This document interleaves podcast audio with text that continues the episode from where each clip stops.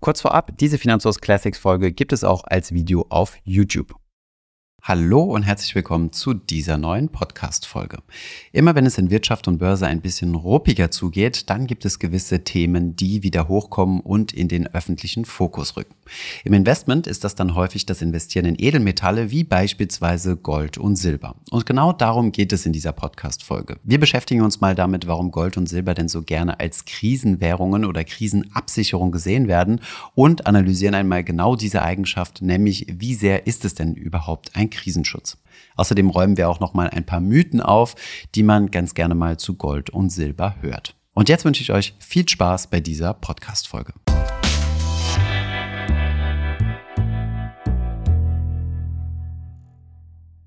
Bevor wir mit den beiden Edelmetallen loslegen, klären wir doch noch mal ganz kurz den Begriff Edelmetalle, wo das herkommt. Das kommt nämlich nicht daher, dass sie besonders wertvoll oder besonders edel sind, sondern das ist einfach nur eine chemische Einteilung.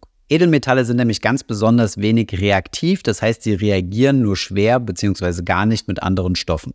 Anders ausgedrückt heißt es, es sind Metalle, die nicht rosten oder nicht korrodieren. Unter dieser Definition unterscheiden sich Gold und Silber schon mal ziemlich stark, denn Gold ist das deutlich edlere Metall als Silber. Das wisst ihr vielleicht, wenn ihr Silberbesteck habt. Das muss man ja regelmäßig wieder putzen, denn es fängt an, langsam grau anzulaufen. Also es reagiert mit der Luft um sich herum. Ein weiteres großes Unterscheidungsmerkmal ist, dass Silber viel in der Industrie verwendet wird, wohingegen der Einsatz von Gold in der Industrie, also beispielsweise in Chips und so weiter, mit Ausnahme der Schmuckindustrie, relativ selten verwendet wird. Schauen wir uns jetzt einmal die Gründe an, die dafür und die dagegen sprechen, in Gold und Silber zu investieren. Ein großer Vorteil, auf den wir später nochmal etwas genauer eingehen, ist die verhältnismäßig geringe Korrelation mit dem Aktienmarkt. Wenn wir investieren, dann möchten wir in Anlageklassen investieren, die möglichst nicht gleich schwingen. Das bedeutet, wenn die eine Anlageklasse steigt, dann sollte nicht die andere Anlageklasse, in die ich investiere, genauso steigen oder genauso fallen. Diesen Zusammenhang, also wie nah zwei Anlageklassen beieinander liegen, von ihrer Schwankung, nennt man Korrelation. Wenn die Korrelation genau bei 1 ist, dann verlaufen die Kurse genau identisch. Wenn sie genau bei minus 1 ist, dann laufen sie genau entgegengesetzt. Also der eine Kurs steigt, dann würde der andere fallen. Und zwar genau um denselben prozentualen Betrag.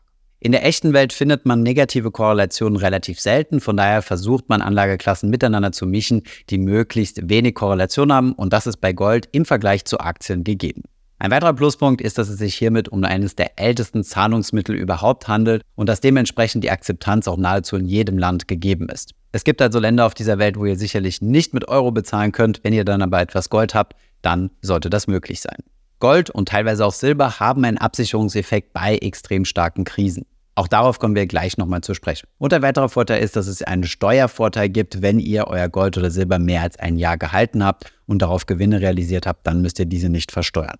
Achtung, hier kommt es natürlich auf den Durchführungsweg an, also wie ihr in Gold und Silber investiert, dazu gleich mehr.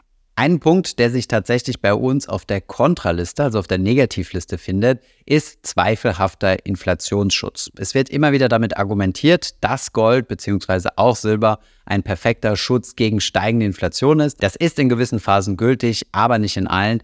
Deswegen sollte man sich nicht darauf verlassen, dass wenn die Inflation steigt, dass dann automatisch auch der Goldkurs steigt. Und ein weiterer großer Nachteil, und das vor allem im Vergleich zu beispielsweise Anleihen oder Aktien, ist, dass Gold und Silber keine laufenden Erträge habt. Also es werden hier keine Zinsen ausgeschüttet und auch keine Dividenden.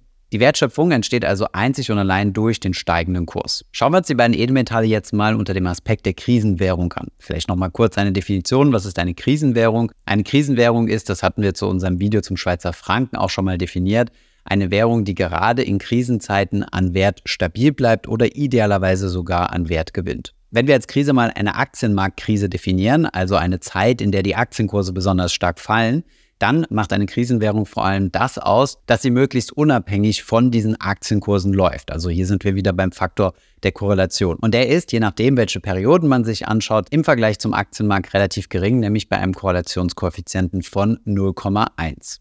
Insgesamt kann man festhalten, dass der Aktienmarkt seit 1982 besser gelaufen ist als Gold- und Silberkurse. Das kommt aber immer auf den Betrachtungszeitraum an. Also gerade in den Boomphasen 2020 und 2021 sind die Aktienmärkte den Edelmetallmärkten davongelaufen. Mittlerweile hat sich die Tendenz wieder etwas umgekehrt und auf fünf Jahressicht liegt die Goldpreisentwicklung sogar vor der Entwicklung des MSCI World. Man kann also festhalten, dass es immer wieder Phasen gibt, in denen es am Aktienmarkt schlecht geht wo dann die Gold- und Silberpreise steigen. Aber hierfür gibt es auch keine Garantie, dass das immer so ist. Jetzt darf man eine Sache beim Thema Krisenwährung aber nicht vergessen. Das bedeutet, nur weil eine Anlageklasse gerade in Krisenzeiten relativ robust ist, heißt es das nicht, dass man dort sein ganzes Geld investieren sollte, weil was ja interessant ist, ist ja die Gesamtperformance. Also wie ist die Wertentwicklung über die Zeit? Die Balance zwischen diesen beiden Aspekten, also einmal die Rendite auf lange Sicht und einmal das Verhalten in der Krise, das macht eine gute Portfoliomischung bzw. eine gute Verbindung von verschiedenen Anlageklassen miteinander aus. Wir können also als kleines Zwischenfazit schon mal festhalten, die Kombination aus Aktien, die ertragsbringende Unternehmensbeteiligungen sind und Investitionen in Edelmetalle wie zum Beispiel Gold und Silber können miteinander kombiniert einen sehr wünschenswerten Effekt ergeben. Nichtsdestotrotz gibt es einige Mythen, die sich ziemlich konstant halten und diese schauen wir uns jetzt mal nacheinander an. Stapel mit dem Mythos, Gold und Silber sind stabile Wertanlagen. Dem ist tatsächlich nicht so. Das Gegenteil ist der Fall. Sowohl der Goldpreis als auch der Silberpreis schwanken nahezu genauso stark wie der Aktienmarkt. Das wird auch belegt, wenn man sich einmal die Risikokennzahlen sowohl von Gold als auch Silber als auch repräsentativ hier für den Aktienmarkt die Risikokennzahlen des MSCI Worlds anschaut. Wir haben einmal seit 1982 die Volatilität ausgerechnet. Die lag bei Gold bei 16%, bei Silber bei 28% und bei unserem Vergleich, dem MSCI World, bei 15%. Eine weitere Risikokennzahl ist der Maximum Drawdown bzw. der maximal kumulierte Verlust. Also wie viel hättet ihr maximal verlieren können, wenn ihr am höchsten Punkt eingestiegen wärt und dann am tiefsten Punkt ausgestiegen. Dieser lag beim Gold bei minus 49 Prozent, beim Silber bei minus 74 Prozent und bei den Aktien bei minus 55 Prozent. Daran können wir also feststellen, dass an Gold und Silber nichts stabil ist, Gold schwankt von diesen Risikokennzahlen auf die betrachtete Periode, die wir uns jetzt angeschaut haben, genauso stark wie Aktien. Und beim Silber ist es noch viel krasser. Hier haben wir eine deutlich höhere Schwankung in Form von Volatilität. Und auch der maximale mögliche Verlust liegt deutlich weit über Gold und Aktien. Kommen wir zum zweiten Mythos. Der Wert von Gold und Silber wird immer bleiben. Gold und Silber haben einen sehr hohen ideellen Wert. Es gibt ganze Branchen, die sich darauf konzentriert haben, nur das Investieren in Gold und Silber zu erklären und dafür Werbung zu machen. Aber gerade wenn einem gesagt wird, wie todsicher eine Wette ist, dann sollte man nochmal etwas genauer hinschauen. Da es anders als bei Aktien beim Gold keine Ausschüttungen von Dividenden geben kann, die dann zur Bewertung eines Unternehmens herangezogen werden können, basiert die Preisfindung von Gold und Silber ausschließlich aus der Kombination von Angebot und Nachfrage. Als Investor oder Investorin in Gold seid ihr also darauf angewiesen, dass es auch zukünftig noch eine starke Nachfrage gibt. Sollte aber durch steigende Nachfrage der Preis steigen, dann kann es auch sein, dass die Fördermenge erhöht wird. Also dass es wieder attraktiver für Unternehmen, also in diesem Fall Goldminen ist, weiteres Gold zu fördern und somit das Angebot zu erheben. Ein deutlich größeres und unberechenbareres Risiko ist eine Goldschwemme ausgelöst durch Zentralbanken. Mehr als die Hälfte der Goldreserven weltweit sind in Zentralbanktresors verschlossen. Das bedeutet im Umkehrschluss, diese Zentralbanken können den Goldpreis massiv bewegen, wenn sie sich entscheiden, eine sogenannte Goldschwemme auszulösen, das heißt das Angebot massiv zu erhöhen und damit den Preis fallen zu lassen. Zugegebenermaßen, dieses Szenario ist schon recht unwahrscheinlich, aber man sollte es nicht einfach so vom Tisch wischen. Im klassischen Finanzjargon würde man sowas nämlich ein klassisches Kontrahentenrisiko nennen. Also wenn es eine Partei gibt, die hier ein maßgebliches Risiko für meine Anlage darstellt. Übrigens gibt es auch klare Anzeichen dafür, dass das Angebot steigt, denn die Fördermenge von Gold hat sich seit 2010 stark erhöht. Die Goldförderung liegt im Vergleich zu diesem Jahr bei plus 21 Prozent, beim Silber sind es immerhin plus 15 Prozent. Und ein weiterer Aspekt, den Gerd Kommer auf unserem Kanal hier im Interview schon mal ausgeführt hat, ist das Risiko von sogenannten Goldverboten. Solche Goldverbote gab es in der Vergangenheit immer wieder und sie widersprechen ein wenig dem Glaubenssatz, dass Gold immer da bleiben wird und immer seinen Wert haben wird. Kommen wir zum nächsten Mythos und dieser lautet nur Gold schützt vor Inflation. Es lässt sich nicht von der Hand weisen, dass Gold und Silber tatsächlich eine Korrelation mit der Inflation haben. Das bedeutet, sie schwanken ähnlich wie die Inflation. Das bedeutet, wenn die Inflation steigt, steigt auch der Wert von Gold. Das würde wiederum bedeuten, wenn die Inflation steigt, profitiere ich von meinem Goldinvestment. Das Problem hier ist allerdings, dass das keine Sicherheit ist, denn die Korrelationen sind sehr schwankend. Markus hat das Ganze mal für einen längeren Zeitraum ausgerechnet. Herauskommt, dass es immer wieder Phasen gibt, wo es eine Korrelation mit der Inflation gibt, wo es teilweise dann aber auch eine negative Korrelation gibt und die Schwankung insgesamt relativ nah um Null herum ist. Das wird auch besonders dann deutlich, wenn man sich mal längere Zeitfenster anguckt, nämlich eine rollierende 5-Jahres-Korrelation. Hier fällt auf, dass die Korrelation zwischen Gold und Inflation sehr schwach ist und dass sie in den letzten Jahren stark abgenommen hat. Wir sehen also, Gold ist kein sicherer Hafen, wenn es um Inflation geht. Und da möchte ich nur einen Fokus legen bei dem Wort nur, bei nur Gold schützt vor Inflation. Tatsächlich gibt es auch andere Anlageklassen, die vor Inflation schützen. Allen voran hier zum Beispiel Aktien. Das gilt natürlich nicht in der kurzfristigen Sicht. Im letzten Jahr 2022 hatten wir sehr hohe Inflationsraten und die Aktienkurse sind gefallen. Das heißt, wir hatten sogar eine negative Korrelation zwischen Inflation und Aktienkursen. Kurzfristig gesehen ist es extrem schwierig, sich gegen Inflation abzusichern und diese Absicherung ist auch ziemlich teuer. Deswegen sollte man hiervon eher absehen und schauen, welche Anlageklassen langfristig stärker wachsen als die Inflationsrate. Denn nur so stellt ihr sicher, dass ihr auch tatsächlich real gesehen, also wenn ihr von eurer Rendite noch die Inflation abzieht, tatsächlich vermögender werdet. Kommen wir zum nächsten Mythos und der baut auf dem auf, was wir vorher uns schon angeschaut haben, nämlich Gold und Silber sind krisensicher. Das schauen wir uns jetzt nochmal etwas im Detail an und hier wird sich auch ein wenig die Spreu vom Weizen trennen, in diesem Fall das Gold vom Silber. Wenn wir von Krisensicherheit sprechen, dann interessiert uns ja vor allem die Wertentwicklung in einer gewissen Phase, nämlich in der Phase, wo es am Aktienmarkt gerade schlecht läuft. Deswegen haben wir uns mal fünf Krisen herausgesucht, wo es gerade im Aktienmarkt, hier repräsentiert durch den MSCI World, ziemlich bergabwärts ging. Und wir haben uns hier nochmal den Maximum Drawdown, also den maximal kumulierten Verlust angeschaut. Dieser war am intensivsten bei minus 52 Prozent während der globalen Finanzkrise. Und gerade in dieser Phase, also Ende 2007 bis März 2009, hat sich Gold tatsächlich als Krisenabsicherung bewährt und hat nämlich in diesem Zeitraum 15 Prozent gewonnen.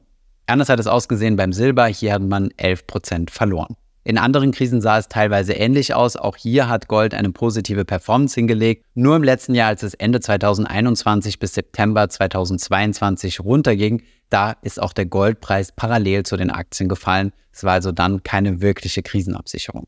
Wir stellen also fest, ja, Gold ist eine Krisenabsicherung, allerdings keine 100% verlässliche und Silber ist eigentlich keine Krisenabsicherung. Wir haben eben gesehen, dass es hier eine hohe Volatilität gab. Zugegebenermaßen in den Krisenphasen hat man dort weniger Geld verloren als am Aktienmarkt, aber die langfristige Rendite liegt trotzdem darunter. Und damit sind wir auch schon beim Kritikpunkt, den ich eben habe schon durchblicken lassen. Man darf sich eine Krisenwährung nicht nur als Krisenabsicherung anschauen, sondern man muss sich auch den Aspekt der sogenannten Opportunitätskosten mit berücksichtigen. Opportunitätskosten, das ist wieder so ein Finanzbegriff, der sagt im Endeffekt nichts anderes als entgangene Gewinne. Wenn ihr beispielsweise die Möglichkeit habt, in eine Anlage A anzulegen, die 5% Rendite bringt und in eine Anlage B, die 8% Rendite bringt und ihr habt euch für die Anlage A entschieden, dann habt ihr einen Opportunitätsverlust von 3%. Das ist nämlich der Unterschied zwischen A und B, angenommen beide sind gleich risikobehaftet. Und genau dasselbe müssen wir natürlich auch beim Gold betrachten und uns die langfristigen Renditen anschauen. Wenn wir uns also dafür entscheiden, permanent im Krisensichermodus zu fahren, also alles beispielsweise in Gold zu investieren, dann zahlen wir drauf, indem wir auf Rendite verzichten.